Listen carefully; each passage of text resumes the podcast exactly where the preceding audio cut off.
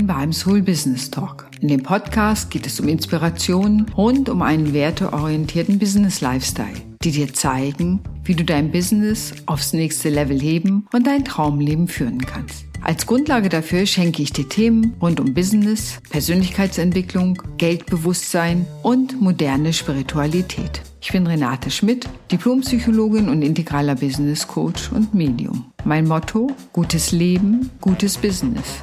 Ich wünsche dir viel Spaß beim Hören des Podcasts.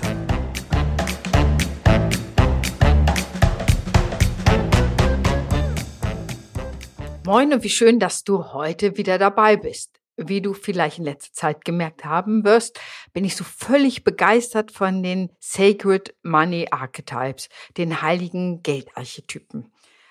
Warum bin ich so begeistert?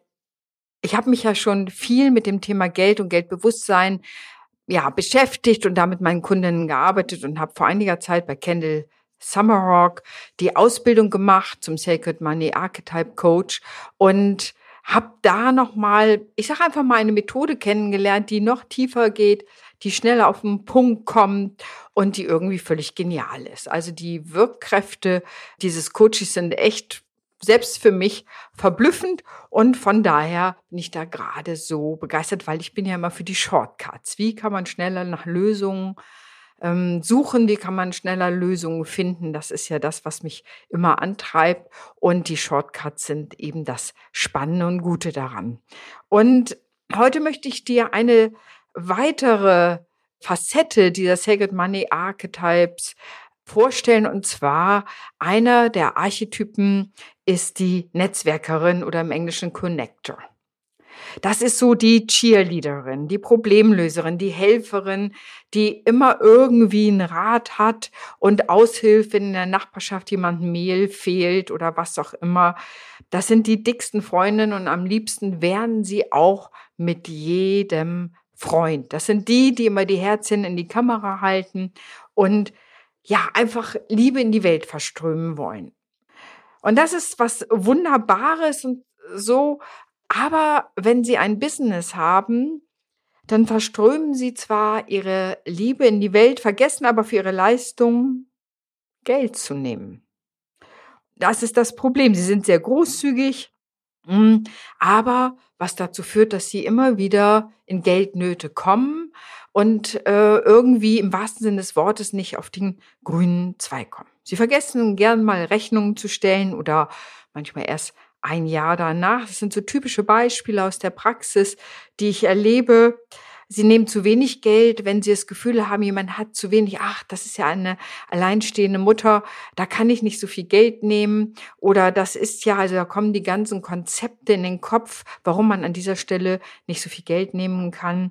Und ja, und dann reduzieren Sie selber schon Ihre Preise runter oder Sie sagen eben, Sie schreiben Stunden nicht auf. Wenn Sie so auf Stundenbasis als Freelancerin engagiert sind, schreiben Sie Stunden nicht auf, weil Sie denken, naja, ähm, ach, da, da habe ich doch schon genug gemacht und wenn ich jetzt da noch mehr machen muss, äh, das schreibe ich dann mal nicht auf. Das sind übrigens die, wenn Sie angestellt sind, auch die Überstunden nicht aufschreiben, weil Sie einfach denken, es ist für das große Ganze. Ähm, das ist einerseits sehr großzügig und sehr liebevoll und auf der anderen Seite, wenn du ein Business hast, sagen wir mal, nicht gerade förderlich für das Business. Und was ich von Kendall Summerhawk lernte, war, wie du mit Geld umgehst, gehst du mit allem um. Also die Großzügigkeit, die Liebe, die du verströmst, aber eben auch, wenn du dann nicht sagst, dafür bekomme ich auch eine Gegenleistung, kann das sein, dass das dieses Muster alle Facetten deines Lebens ja durchzieht und dich vielleicht auch manchmal in Schwierigkeiten bringt. Ich habe eine spirituelle Ausbildung gemacht, wo es um stellvertretende Rückführungen ging.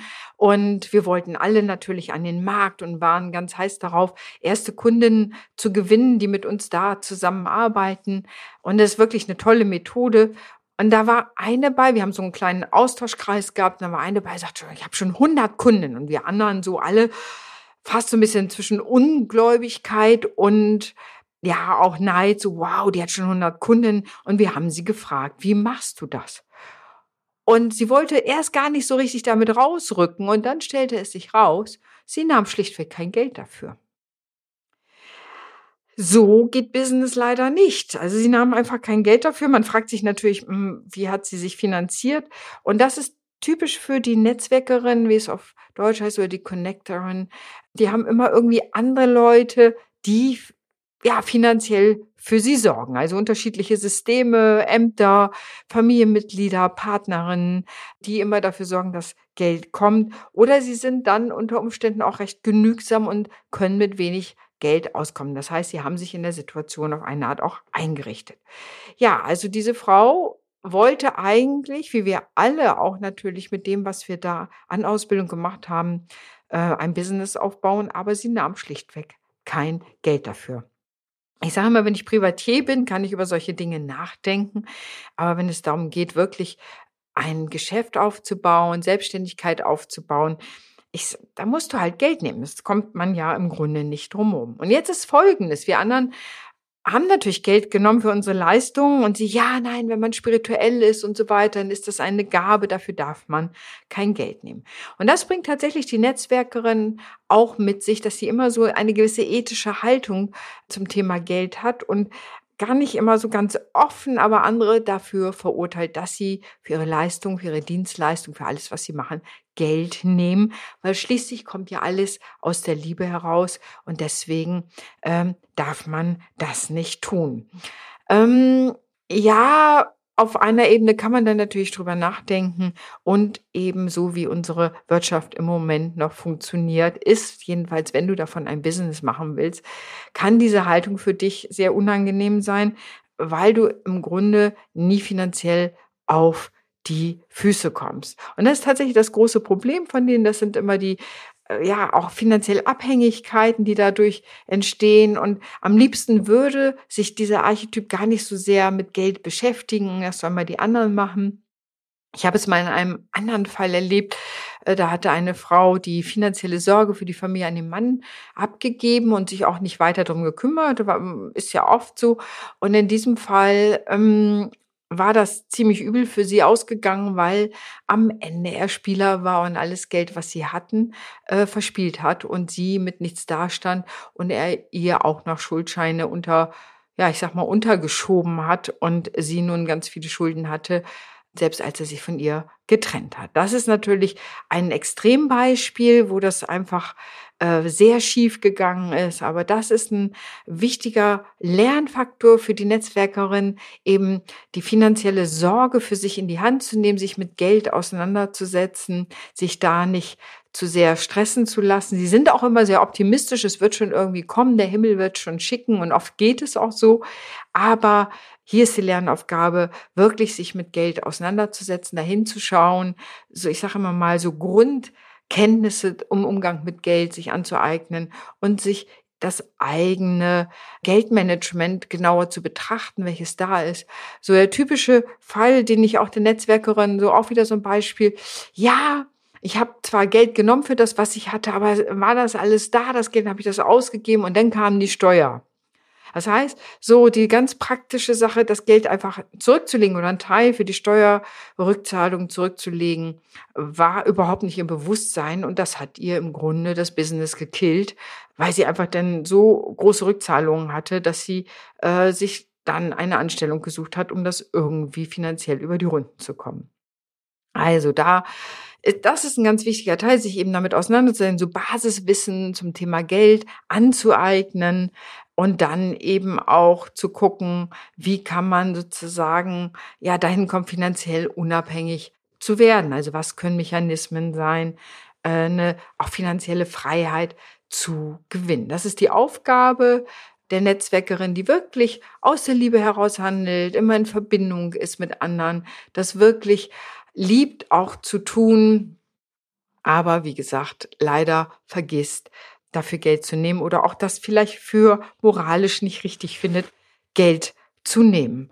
Und wenn du dich hier wiederfindest und ein Business hast, dann sollten wir vielleicht auf jeden Fall sprechen, weil wie immer mit den Archetypen, wenn man die Licht- und Schattenseiten des Archetypen kennt und gerade den Schattenseiten integrieren kann, sagt jetzt die Psychologin in mir, dann hast du natürlich eine Chance, dir wirklich eine finanzielle Freiheit aufzubauen, dein Unternehmen, deine Selbstständigkeit lukrativ zu machen, so, dann geht es natürlich auch nochmal da in der Zusammenarbeit darum, eine neue Geldgeschichte auch zu schreiben für dich. Wie soll deine Geldgeschichte in Zukunft aussehen? Denn das, was auf deinem Konto ist, ist ja nur Ausdruck der Entscheidungen der Vergangenheit und nicht der Entscheidungen der Zukunft. Insofern lässt sich da vieles auch ändern, indem ich mein Verhalten verändere, indem ich das Bewusstsein habe, ah, okay, ich neige dazu, Liebe zu verströmen und kein Geld dafür zu nehmen und gleichermaßen eben darauf zu achten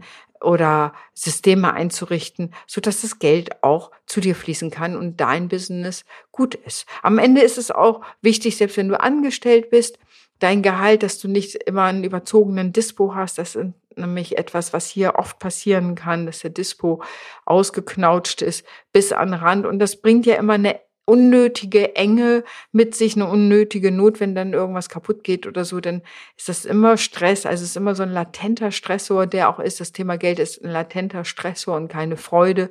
Und Geld ist am Ende nur Energie und diese Energie gut zu verwalten, ins Leben zu ziehen, damit umzugehen. Das kann was sehr Lustvolles, was sehr Schönes sein, letztendlich auch was sehr Liebevolles. Und ähm, da ist es ganz gut, sich diesen Mechanismen bewusst zu werden und auch den Schatten- und Lichtseiten dieses Archetypen und daneben zu schauen, ähm, wie gehe ich damit um.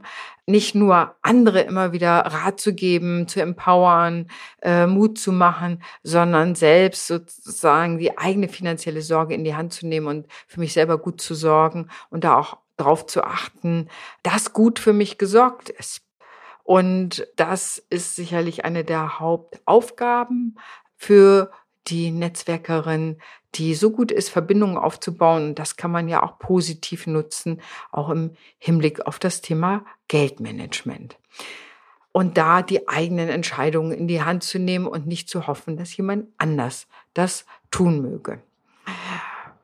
Wie du vielleicht schon gesehen hast, wenn du mal auf meiner Website warst, aber auch hier unter dem Podcast, ich habe ein kleines Sacred Money Archetype Coaching. Das ist ein zwei Stunden Coaching und eben auch der Test und die Auswertung, so dass du für dich rausbekommen kannst, welcher Archetyp bist du und wie gehst du damit um, so dass du schon mal erste Hürden überwinden kannst, also deine Geldgeschichte umschreiben kannst, einen neuen Weg gehen kannst mit Geld, so dass du für dich da auf Dauer auch erfolgreicher bist und vielleicht aus bestimmten Engpässen rauskommst und da eben einen guten Weg für dich findest. Und das ist Hintergrund dieses ganzen Geldbewusstseins, dass ich denke, es ist toll, da eben eine Freiheit zu gewinnen, da sich, dass das Geld einem nicht im Nacken sitzt, sondern das Geldthema im Nacken sitzt, sondern ich das gestalten kann. Die Menge des Geldes, das ist dann immer mehr eine persönliche Haltung und äh, hängt von den Werten ab und von den Bedürfnissen. Das ist nochmal eine andere Sache. Aber dass das Geld einen nicht treibt, im Nacken sitzt, schlaflose Nächte beschert, sondern immer wieder auch eine gute Möglichkeit ist, damit umzugehen, so dass man ein gutes Leben führen kann. Du weißt ja, mein Motto ist gutes Leben, gutes Business und von daher finde ich diese Geldarchetypen, sich damit auseinanderzusetzen, wirklich genial. Ich würde es jedem empfehlen, der im Business ist, das von Anfang an gleich zu tun. Das ist wirklich eine super Basis, darauf aufzubauen. Und selbst ich habe nochmal da was für mich draus gelernt und habe das dieses Jahr definitiv gemerkt, dass ich deutlich mehr Urlaub hatte, mein Umsatz sozusagen gleich ist wie im letzten Jahr, aber ich deutlich mehr Urlaub hatte und im Urlaub arbeite ich nicht. Also auch bei mir haben die Geldarchetypen oder die Auseinandersetzung damit mit meinem Geldarchetypen dazu geführt, dass bei mir Verschiebungen stattgefunden haben, die ganz in meine Richtung gehen, wie ich da, wo ich happy mit bin und wo es mir gut mitgeht. Ja, den Link findest du wie immer in den Show Notes. Einfach draufklicken, sei so mutig, setz dich damit auseinander und ich freue mich darauf, wenn wir uns sehen. Deine Renate.